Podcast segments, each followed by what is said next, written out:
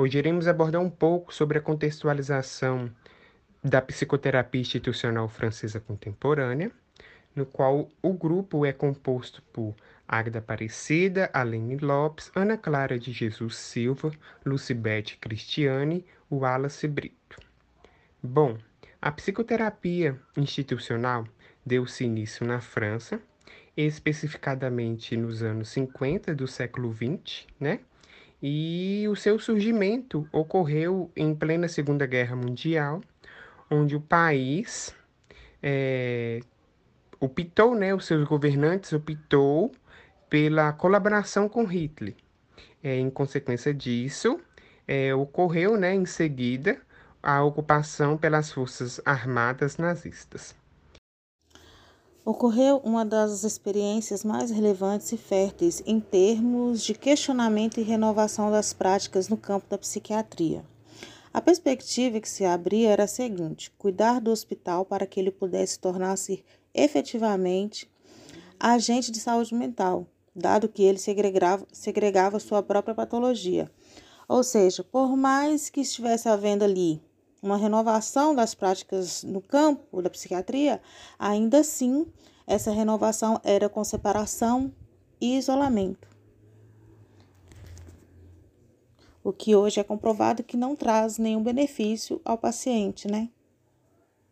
Com base no confinamento de todos os indivíduos, inclusive dos profissionais de saúde, essa experiência também visava recuperar o potencial terapêutico do hospital.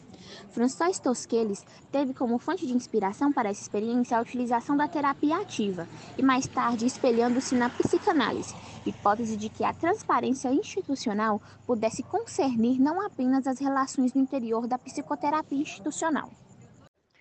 A psicoterapia institucional teve como marco um conjunto de ações que foram desenvolvidas então no interior do hospital psiquiátrico, criando a multiplicação destas trocas, havendo então a criação de clubes, grupos terapêuticos, de cooperativas, auxiliando na organização então da vida diária, né, desses pacientes e posteriormente melhorando o envolvimento intelectual com as famílias, a comunidade local.